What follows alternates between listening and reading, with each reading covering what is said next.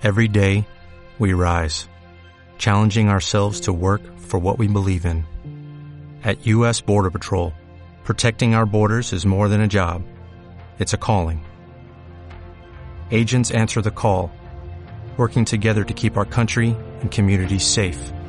If you're ready for a new mission, join U.S. Border Patrol and go beyond. Learn more at cbp.gov/careers.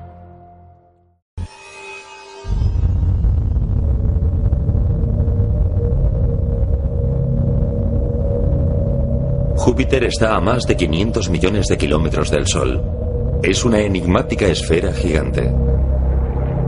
Esta ardiente bola de gas puede parecer la recreación de un artista, pero es algo real. Júpiter tiene el sistema climatológico más exótico del sistema solar. Júpiter es hidrógeno en un 86% y casi en un 14% helio. Los dos elementos más ligeros y más abundantes del universo mezclados en una masa gigante. Tiene 11 veces el diámetro de la Tierra. Podríamos coger mil tierras y alojarlas dentro de Júpiter con toda comodidad. Júpiter es el señor del sistema solar. El 70% de la masa de todos los planetas caben en Júpiter. En planetas, Júpiter es como el chico mayor del edificio, el que pone las reglas. Júpiter es el planeta más grande de nuestro sistema solar. Tan grande y tan brillante que es visible a simple vista. Júpiter gira alrededor de su eje. Sus días tienen solo 9,9 horas y le lleva 11,86 años girar alrededor del Sol. Una persona de 75 kilos de peso pesaría 175 kilos en Júpiter. Tiene nubes de amoníaco, sulfuro y agua. Explorarlo es actualmente la misión más difícil para la NASA. Es un lugar hostil, con temperaturas extremas, desde la frigidez hasta la combustión. Su radiación electromagnética es intensa. Aproximarse físicamente a él significa la muerte instantánea. Necesitaríamos protecciones de plomo que nos haría muy difícil elevarnos del suelo. Y hay serias dificultades de ingeniería para que los humanos podamos llegar hoy en día a Júpiter. Aterrizar en Júpiter es algo imposible. Júpiter es un planeta muy gaseoso. No hay una superficie sólida sobre la que aterrizar o la que caminar. Solo podemos descender a través de sus nubes y, finalmente seríamos aplastados por la presión de su atmósfera, lo que hace el viaje humano allí un auténtico reto.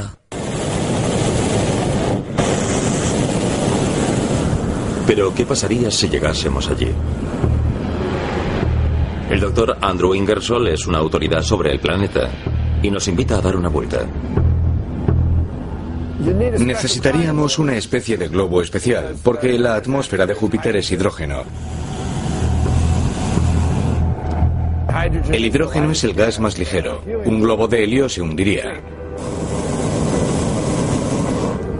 Lo único que puede flotar en una atmósfera de hidrógeno frío es el hidrógeno caliente. Así que necesitamos un globo de hidrógeno caliente.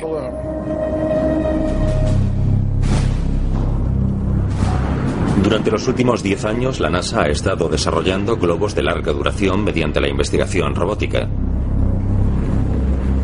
Y como sabemos bien, calentar el hidrógeno no es algo fácil.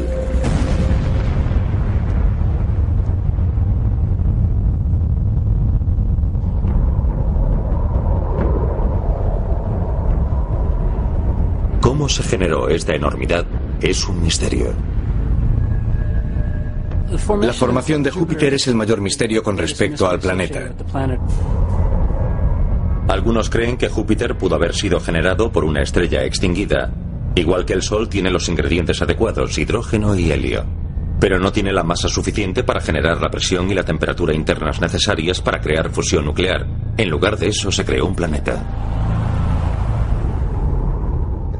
La idea es que existía esta especie de nube en la galaxia que tenía la misma composición que el Sol. Pero que se colapsó bajo su propia gravedad. Algunos restos se perdieron y otros se convirtieron en planetas. La mayor parte de esa masa se convirtió en Júpiter y el resto, por supuesto, se unió al Sol y quedaron otros pequeños restos como la Tierra. Los gases en rotación a Júpiter se atraen y a lo largo del tiempo crecen más y más en ese proceso, casi como cuando una ostra crea las capas alrededor de un grano de arena para formar una perla. Todos los gases y elementos sólidos que Júpiter no atrae los expulsa al espacio.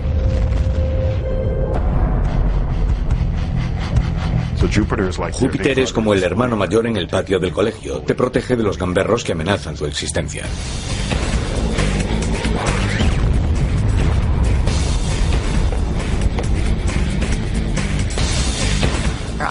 Yo suelo pensar en él como en un frisbee cósmico.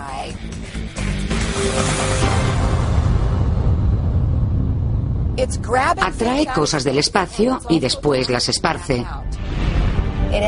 Captura objetos del propio sistema solar donde se encuentran la Tierra, Marte y Venus. Hace una especie de limpieza de los restos, expulsa algunos y otros los manda hacia el Sol donde se perderán para siempre. Júpiter limpia el camino para que los otros planetas puedan permanecer en una especie de sereno equilibrio. Este fenómeno frisbee o de disco giratorio es tan dominante que la Tierra puede deberle su propia existencia a Júpiter. Influye en el curso de algunos cometas e incluso de meteoros y asteroides. La realidad es que Júpiter ayuda a dictar lo que ocurre dentro del sistema solar. Su existencia puede ser una de las razones por las que hay vida en la Tierra y que ésta tenga un buen medio ambiente en lugar de estar acosada por los cometas.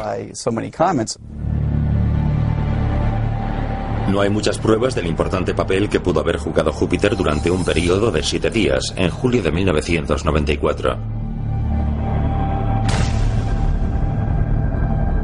Cometa llamado Shoemaker-Levy 9 se dirigía hacia Júpiter.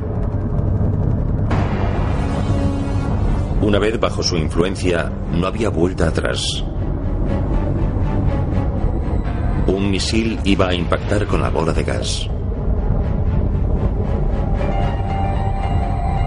La fuerza gravitacional de Júpiter es tan grande que rompió el cometa en pequeños trozos de un solo estallido. Estas piezas impactaron en el planeta a una velocidad de 50 kilómetros por segundo. Cuando un misil va a velocidades supersónicas se produce un impacto.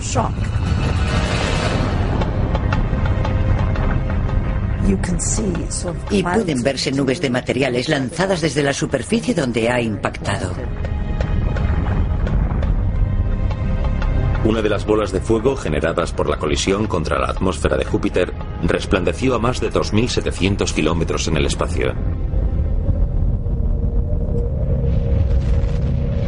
De haber estado la Tierra en el camino del proyectil, los efectos de tal impacto hubiesen sido como mínimo tan catastróficos como los acontecimientos que extinguieron a los dinosaurios. La energía que generaron aquellos ardientes fragmentos fue mayor, unas 10 o 20 veces mayor que la explosión de un enorme arsenal de bombas. Si sacásemos a Júpiter de su sitio y dejásemos que ese cometa gigante circulase por el sistema solar, ¿a dónde habría ido? No tenemos ni idea. Si hubiese impactado en la Tierra, las cosas serían muy diferentes aquí.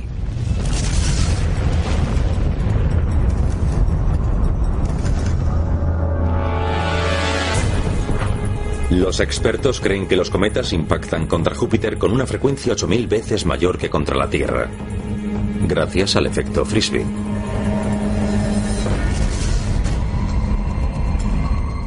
Pero eso nos limita los dos caminos, porque Júpiter no tiene un sistema de valoración cuando ve un cometa errante. Puede atraerlo y engullirlo, pero a dónde va es algo que nadie sabe. Los cometas errantes pueden dirigirse hacia la Tierra, hacia el Sol y pueden dirigirse hacia afuera del sistema solar.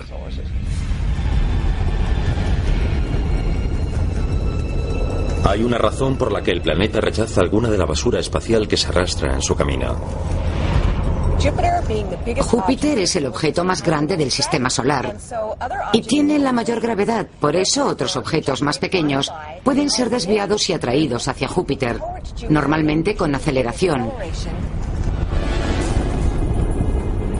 Y esto puede producir que a veces salgan disparados completamente. Ningún lanzador de frisbees terrestre puede igualar la fuerza de lanzamiento de Júpiter.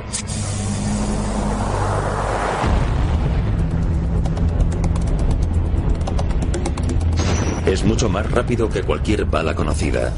Rechaza objetos a una velocidad de 45 kilómetros por segundo.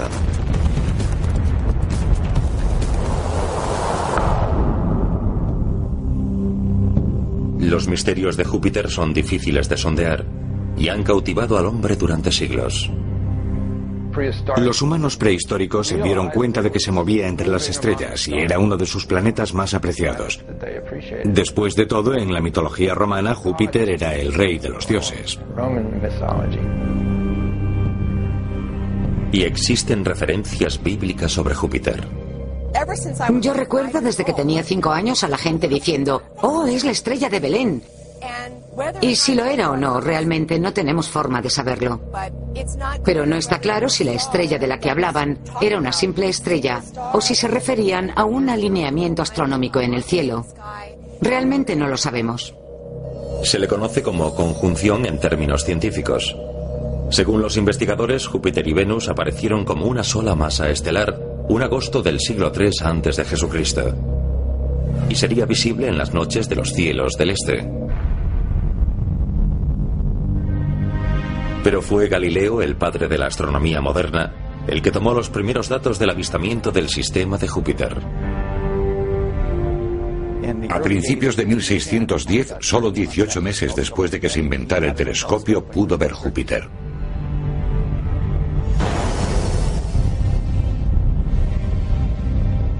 En 1665 se descubrió lo más fascinante de Júpiter. Su gigante ojo rojo era en realidad el ojo de una enorme tormenta, como ninguna otra que haya existido en la Tierra. Había estado rugiendo durante al menos 300 años. Esta perturbación meteorológica es el sueño de cualquier meteorólogo. El punto rojo de Júpiter es enorme. Podríamos cortar la Tierra en lonchas para cubrirlo y no cubriríamos ese punto. Esta tormenta es la mayor del sistema solar. Mide unos 18.000 kilómetros y la Tierra solo tiene unos 12.000 kilómetros de ancho. Sus vientos son muy rápidos alrededor de sus extremos, pero muy tranquilos en el centro. No es como un huracán que tiene un epicentro y turbulencias muy rápidas. El epicentro del punto rojo es muy tranquilo. Es como hacer un placentero viaje en globo, en tanto en cuanto evites las tormentas y los espacios turbulentos. Y aunque vayas muy rápido, el viaje puede ser tranquilo. Tan rápido como a unos 500 kilómetros por hora. Los vientos más rápidos que se conocen en la Tierra son de unos 250 kilómetros por hora. Pero son como las tormentas terrestres. Son como una enorme colección de nubes girando alrededor con muchos rayos. Solo podemos imitarlas e imaginar ese tipo de precipitaciones, pero las condensaciones son como condensaciones de vapor de varios gases. El famoso punto rojo es un sistema de alta presión al que puede llevarle varios días una rotación completa. Es como un huracán que gira hacia atrás, por eso se le llama así, va hacia atrás a diferencia de la típica dirección del huracán.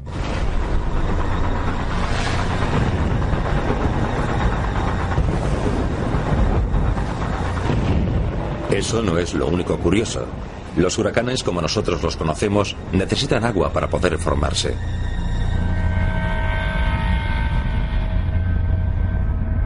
Pero no hay agua en el punto rojo.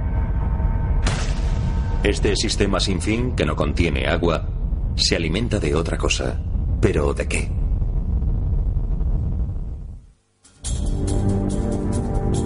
El gran punto rojo de Júpiter es algo así como un huracán sin fin. Una colosal tormenta con violentos vientos y rayos.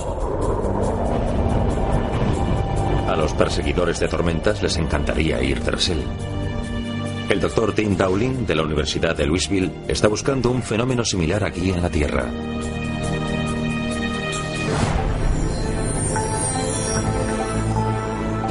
El punto rojo, pensemos en él como en una cámara gigante o como en una masa de huevo que flota sobre un fluido que lo presiona hacia abajo, hacia un interior caliente. Por eso no tiene tormentas. Pero si nos dirigimos hacia los extremos del punto, especialmente hacia el noroeste, encontraremos algunas de las tormentas más horribles que se pueden dar en Júpiter. El punto no tiene un ojo y no está alimentado por agua. No hay un océano sobre el que se haya formado. Entonces, ¿qué lo mantiene girando y girando? Yo siempre he pensado que es como un mini volcán dentro de Júpiter. De hecho, un volcán atmosférico. El doctor Baines cree que los gases más calientes se elevan del centro caliente del planeta. Y mientras intentan escapar, se crea un ciclón. Yo creo que justo allí hay una energía extra. Pero esa es solo una teoría. La ciencia no tiene respuestas para esa pregunta ni para otras. Las teorías actuales no pueden explicar por qué el punto está tan bien ubicado y por qué permanece siempre en el mismo lugar. Se ha reforzado a lo largo de los años, como los científicos han aprendido. Se ha convertido en un gran misterio, porque en lugar de suavizarse todo alrededor del punto rojo, vemos que hay turbulencias. Incluso había estructuras más pequeñas que iban y venían todos los días, algo caótico y turbulento. Y aún así el punto rojo sigue existiendo y permanece. Las tormentas de Júpiter no se limitan al punto rojo. Hay unas tres capas de nubes en suspensión que cubren todo el planeta. Si estuviésemos dentro de la atmósfera de Júpiter, oiríamos tormentas muy sonoras. De hecho, las tormentas viajan cuatro veces más rápido en Júpiter que en la Tierra. Eso es a unos 4.500 kilómetros por hora. Como la lluvia cae dos veces más rápido en Júpiter, la carga de separación que atrae la carga positiva a la superficie de las nubes y la negativa hacia la parte inferior de las nubes es doblemente eficiente. Las torres de convección de los cúmulos de Júpiter son tres veces más altas. Pueden ascender a unos 45 kilómetros, mientras que en la Tierra solo ascienden a unos 9 o quizá 10 kilómetros.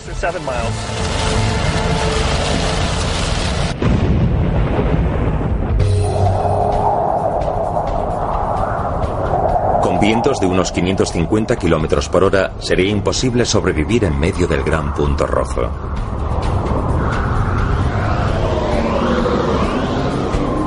En comparación, y con el récord de vientos más veloces de una tormenta terrestre, el huracán Vilma arrasó la península de Yucatán en 2005 de un suspiro. A unos 260 kilómetros por hora. Nuestro clima es sencillo. El de Júpiter es complejo. En Júpiter las tormentas tienen un sistema de formación sencillo, un cúmulo sobre otro y sobre otro con mucho espacio y todos son fluidos. Una tormenta en su estado natural y puro, tan simple como se pueda imaginar. Estas tormentas se mueven sin descanso en Júpiter a grandes velocidades que continuamente rodean el planeta. Los científicos están empezando a entender lo que son y de dónde vienen.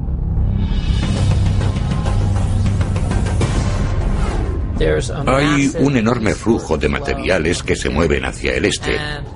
Y eso significa que el flujo de materiales se mueve a más de un campo y medio de fútbol por segundo.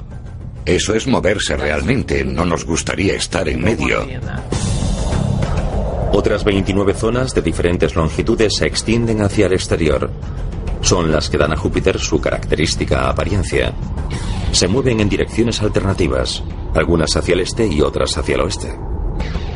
Son de escalas muy diferentes. La latitud superior es más rápida que la ecuatorial, tanto que en comparación con la Tierra son enormes, con vientos de unas velocidades super altas, que se mueven hacia adelante y hacia atrás de forma muy compleja.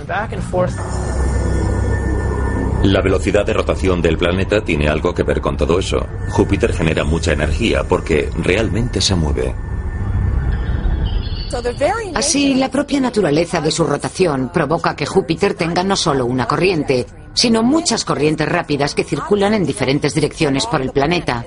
Y así podemos ver las distintas zonas. Lo que tenemos es una versión exagerada de la climatología de la Tierra. Los espectaculares remolinos se crean en la superficie de las nubes donde se encuentran las diferentes zonas. Se cree que la energía que genera el fenómeno del cinturón proviene del intenso calor de su interior. No es muy diferente de lo que vemos cada día. Si hervimos agua en una olla comenzará a burbujear y las burbujas subirán desde el fondo e intentarán salir. Lo mismo pasa en el interior de Júpiter. Hay gases y líquidos allí abajo intentando subir a la superficie. Hay preguntas básicas, preguntas de física que tenemos que investigar para explicarnos esto.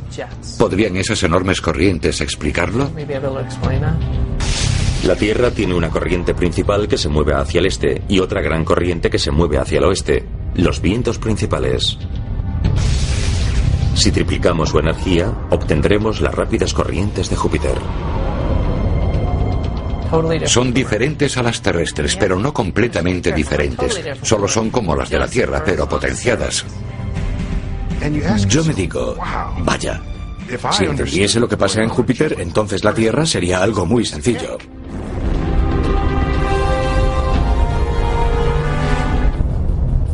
Los misterios de Júpiter no se limitan al propio planeta. Algunos de sus fenómenos más intrigantes están en lo que lo rodea. Júpiter tiene varias docenas de lunas lo bastante grandes para ser vistas. Probablemente tiene muchas más, mucho más pequeñas como para poder verlas con la tecnología actual. Y no hay duda de que en los próximos años las descubriremos. Júpiter es realmente un pequeño sistema solar en sí mismo. Gracias a su increíble atracción gravitacional, absorbe lunas entre la basura espacial que hay en su camino. La mayor parte de las veces esto tiene un orden, pero hay muchas lunas erráticas en la órbita que rodea a Júpiter. Esto conduce al caos. Imaginemos un montón de corredores en un solo carril. Si cada uno mantiene su sitio, no chocan. Así es la mecánica del universo, es la ley de Kepler.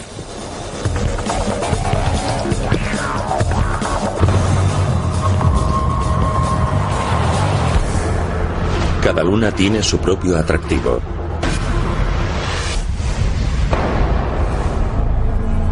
Las cuatro lunas principales de Júpiter fueron descubiertas por Galileo. Fue el primero en observar que circulan alrededor del planeta.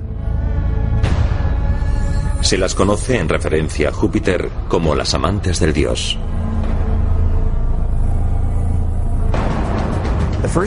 La primera gran luna que encontramos es Io, que es un lugar muy activo y con muchos volcanes, la mayoría de las veces activos. Y expulsando magma a unos 350 kilómetros en el espacio. Io es una enorme masa con más de 100 volcanes, algunos del tamaño de California, que parecen transformarse, crecer y decrecer. Ganímedes es la luna más grande de nuestro sistema solar cinco veces mayor que la luna terrestre. Calisto es la que más cráteres tiene. Claramente ha sido golpeada muchas veces durante su vida. Después está Europa, la consorte de hielo del rey Júpiter. Nadie conoce su formación con certeza. Parece un huevo craquelado. Parece que en algún momento tuvo agua en estado líquido que se heló y se craqueló. Creemos que sus formas se deben a las fuerzas de las mareas que la agrietaron. A pesar de lo extraña que parece Europa, también es suave y cristalina en algunos puntos y montañosa en otros. Curiosamente parecida a algunas de las zonas heladas de la Tierra. Hay un lago en la Antártida llamado Vostok que los científicos creen que es igual a lo que vemos en Europa. Quiero decir que la Antártida tiene una enorme y espesa corteza y debajo de ella hay un lago líquido. Nosotros creemos que puede ser un agua muy similar a la que hay bajo la superficie que vemos en Europa. Si atravesamos esa corteza y el hielo, encontraremos agua en estado líquido. Y estamos convencidos de que hay agua allí abajo. Es el único lugar que sabemos que, aparte de la Tierra, tiene agua en grandes cantidades. Y creemos que ha estado allí durante más de un millón de años. ¿Y donde hay agua, podría haber vida?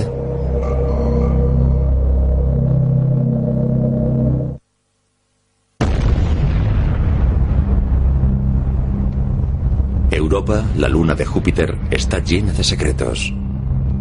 Incluso podría contener fuentes de agua termal bajo su helada corteza.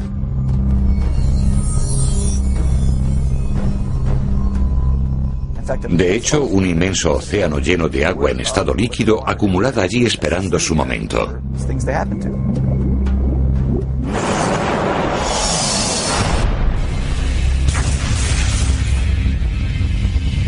La existencia del agua significa solo una cosa. Puede que no estemos solos. Quiero ir a pescar sobre el hielo en Europa. Hacer un agujero e introducir un sumergible, echar un vistazo, ver si la lente de la cámara capta algo. Eso es lo que quiero hacer.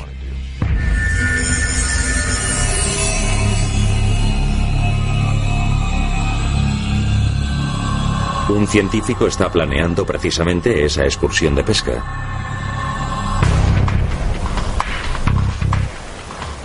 En su laboratorio, cerca de Austin, Texas, las esperanzas se depositan en un pequeño robot. Está diseñado para explorar territorios desconocidos, territorios completamente desconocidos y detectar vida biológica. Es un explorador de las profundidades freáticas termales. Ya se está probando ahora en una pequeña mina local. Y hay grandes planes para su futuro. Si todo va según el plan, podríamos lanzarlo en 2016. Estaría en Europa en 2018. Y en 2019 con seguridad podríamos saber si hay vida fuera de la Tierra. Esa es la intención. X es la creación del ingeniero Bill Stone. Él y su equipo de científicos arriesgan su reputación con él. Han invertido seis años en el desarrollo del aparato y en la construcción de un prototipo.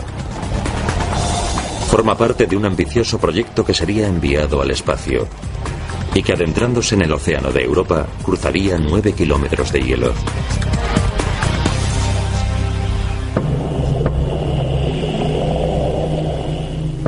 Se despliega en varios vehículos.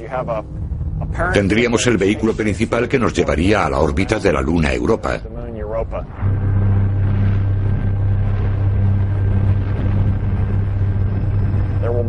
Habría otro vehículo terrestre que aterrizaría sobre el hielo. Después hay otra parte de este vehículo que atravesaría entre 3 y 5 kilómetros de la superficie del hielo. Y ahí llegaríamos al tercer nivel.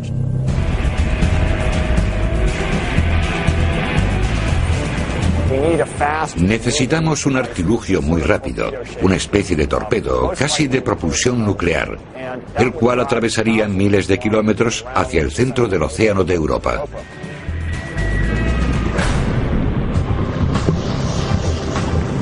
¿Es eso realmente posible? La NASA cree que sí. Su agencia espacial les aporta dinero y sus bendiciones en esa inversión para buscar vida.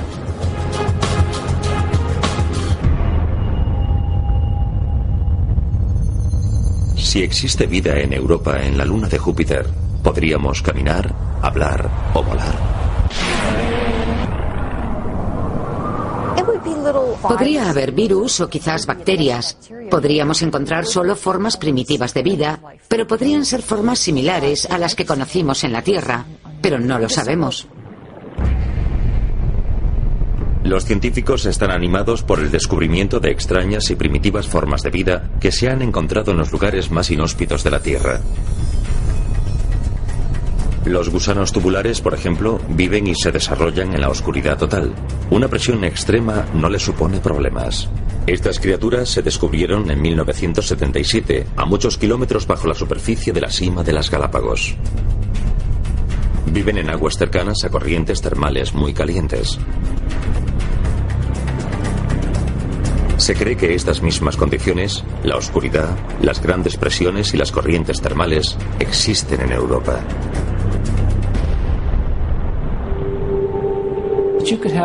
Podría haber corrientes termales emitiendo calor y nutrientes cerca de la superficie de la corteza de Europa.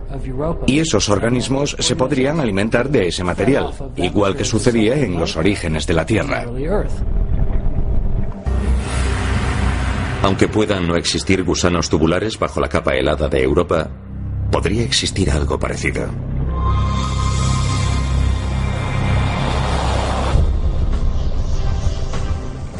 La vida microbiana es la forma de vida más abundante de la Tierra. Esperamos que exista un tipo de vida similar en Europa, simplemente porque el agua es la clave. Encontrarla es lo que más preocupa al científico Bill Stone.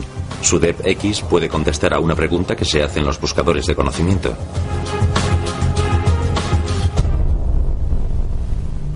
Podemos esperar que el comportamiento del robot busque indicios de vida y después recoja muestras de lo que ha detectado.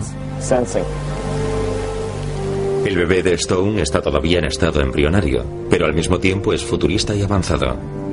Es un juguete de alta tecnología como ningún otro, que puede mostrarnos que nuestro mundo es parecido a otro.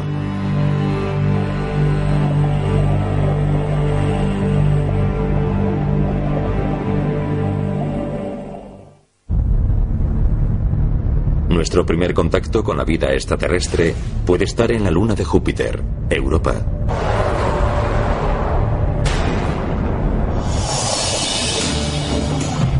El robot DEP-X, o más propiamente el hidrorobot, se está diseñando para pensar, moverse y explorar sin la ayuda del hombre.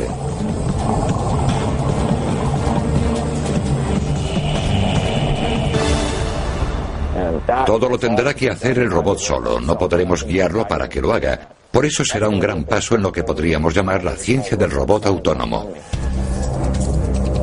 Es un auténtico reto, la estrella de la nueva Odisea del espacio. Literalmente es presionar un botón, dejar que cruce la superficie y no lo volveremos a ver más, a menos que nos diga dónde está. DEP-X podrá extraer y analizar muestras por sí mismo mientras navega por el océano lunar.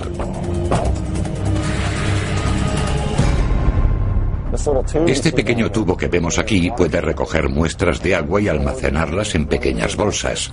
Le hemos instalado cinco. Pero antes de hacer eso, a través de una serie de microbombas que tiene aquí a la izquierda, las filtra y las envía a un microscopio que tiene a bordo. Ese microscopio puede captar imágenes de lo que hay en el agua, de unos 5 micrones. Así podremos ver los tipos de vida microbiana de entre 5 y 200 micrones en la pantalla. El robot lo usará para distinguir y determinar si hay vida. Y después tomará una muestra. DPX y su sistema deben ser muy pequeños para trabajar en el espacio pero debe poder traspasar por debajo las corrientes heladas. Lo probaremos en la Antártida para asegurarnos de que todo funciona bien bajo el hielo.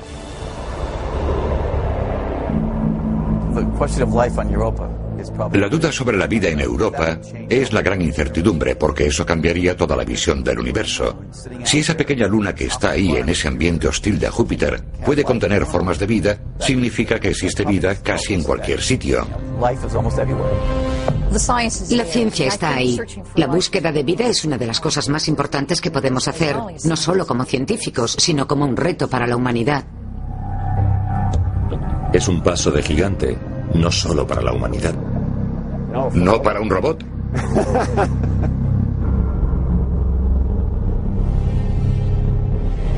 De todas las formas de Júpiter, ninguna es tan emocionante como la que no podemos ver. Es mucho más grande que el gran punto rojo, más dinámica que las bandas de corriente rápidas y más letal que cualquier asesino conocido por el hombre. Es uno de los ambientes de radiación más poderosos del sistema solar, aparte del Sol. El campo magnético de Júpiter es el mayor del sistema solar. Es una burbuja de unos 600 millones de kilómetros de largo. En ebullición, con sus partículas cargadas con electricidad. Es una esfera imantada.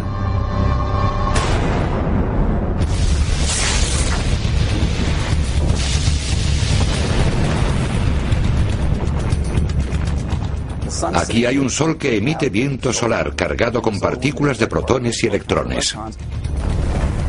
Estas partículas viajan a un millón y medio de kilómetros por hora.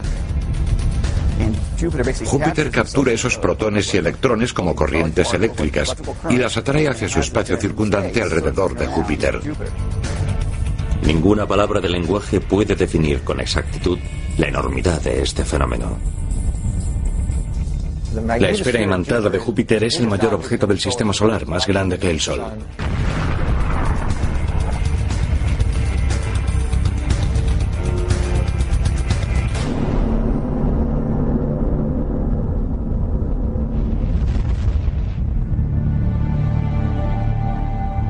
La comparación es la mejor medida para esta megapoderosa maravilla. Si fuese visible en los cielos nocturnos, se vería mucho, mucho más grande que la luna. Es enorme. Aunque está cinco veces más lejos de lo que está la Tierra del Sol, se vería inmenso en el cielo nocturno. Si lo viéramos, tendría una forma familiar, de una onda de viento. Tiene una sección circular que rodea al planeta en una dirección y una especie de cola que lo rodea por la otra. Esta onda alcanza la órbita exterior de Saturno.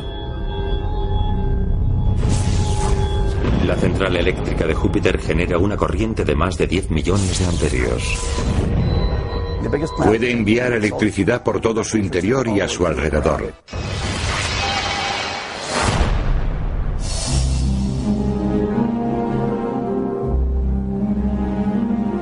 Esta conductividad crea un fenómeno que podemos ver. Cuando las partículas cargadas y excitadas se fugan. Júpiter tiene auroras, porque cuando esas partículas se filtran y chocan contra la atmósfera, brillan igual que las auroras terrestres.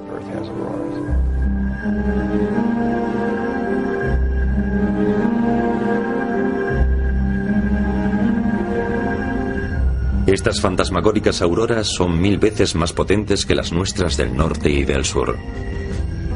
Tienen más de 1800 kilómetros de ancho. Si las pudiéramos observar desde abajo, cubrirían el cielo por completo, moviéndose a velocidad de la luz, a más de 18 millones de kilómetros por hora.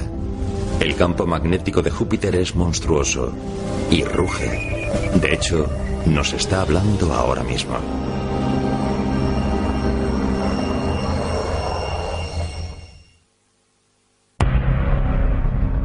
Júpiter. El gigante del sistema solar tiene algo que decir si lo escuchamos. Podemos oír lo que llamamos rugidos de león, porque suena igual. También podemos oír sonidos suaves, podemos oír silbidos y sonidos de susurros. Todos estos son indicios de las cosas dinámicas que están sucediendo en esa esfera magnética ahora mismo. Si fuésemos conduciendo por la oscura autopista de un desierto, nuestra radio de onda media podría sintonizar con esos extraños sonidos de la esfera magnética de Júpiter.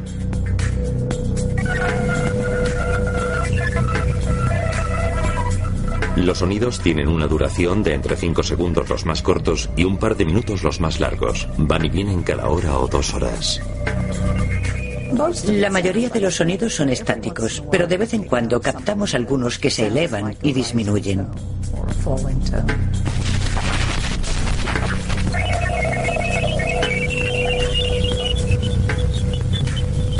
Algunos oyentes describen estos sonidos como de pájaros carpinteros u olas batiendo en una playa. Un sonido perturbador.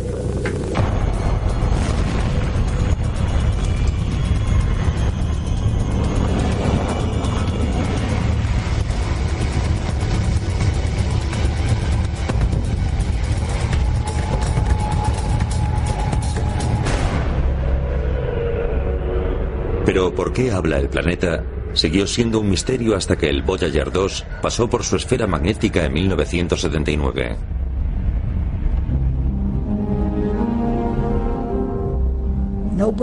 Durante mucho tiempo nadie pudo comprender cómo fueron generados esos sonidos. Ese fue uno de los aspectos que logró captar mi interés y toda mi atención por Júpiter. ¿Cuál era el origen de todas aquellas emisiones similares a ondas de radio?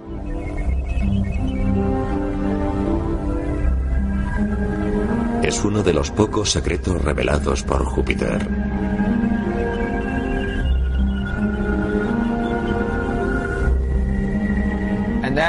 Eso responde a algunas preguntas, pero provoca otras nuevas. Y yo creo que así es como debe ser.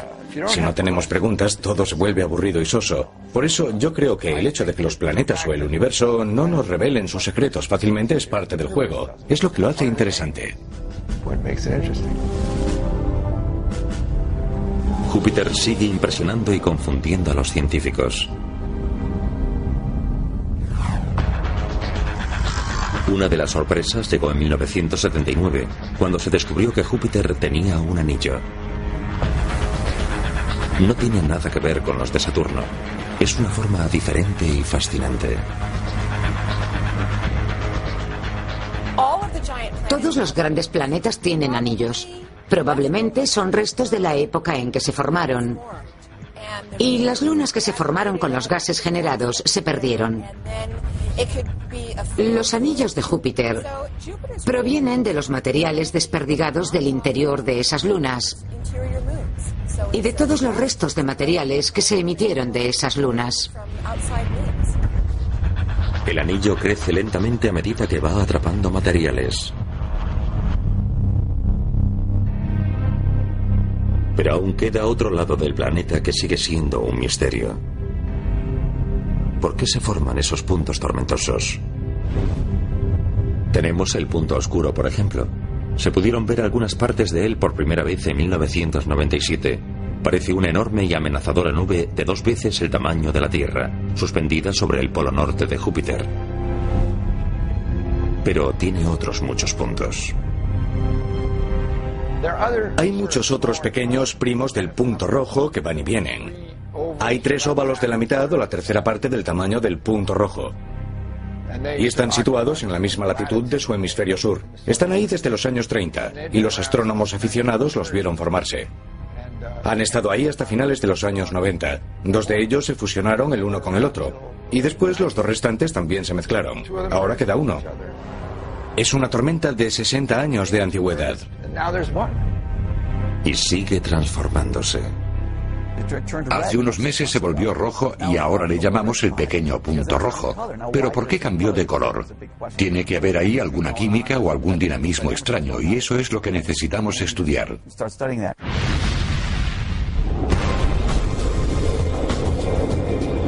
Júpiter es un planeta hostil y dinámico. Este gigante cuerpo gaseoso con sus violentas tormentas lo hacen uno de los ambientes más extraños del sistema solar. Aunque está a más de medio millón de kilómetros de nosotros, podemos tener más en común con nuestro planeta primo de lo que pensamos. Yo creo que la lección que tenemos que aprender de Júpiter es que pase lo que pase con nuestro clima y con nuestros fenómenos climatológicos aquí en la Tierra, Júpiter tiene mucho que ver en ello. La Tierra no es una isla y hay más y mejores ejemplos de lo que pasa en la Tierra que incluso en la Tierra misma. Para los científicos, Júpiter es el rey de muchas de las preguntas que conciernen a nuestro sistema solar. Y probablemente contiene las respuestas.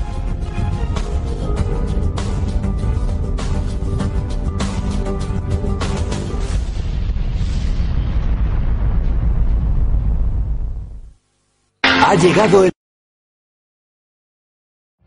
Every day, we rise, challenging ourselves to work for what we believe in. At U.S. Border Patrol, protecting our borders is more than a job, it's a calling. Agents answer the call, working together to keep our country and communities safe. If you are ready for a new mission, join U.S. Border Patrol and go beyond. Learn more at cbp.gov slash careers.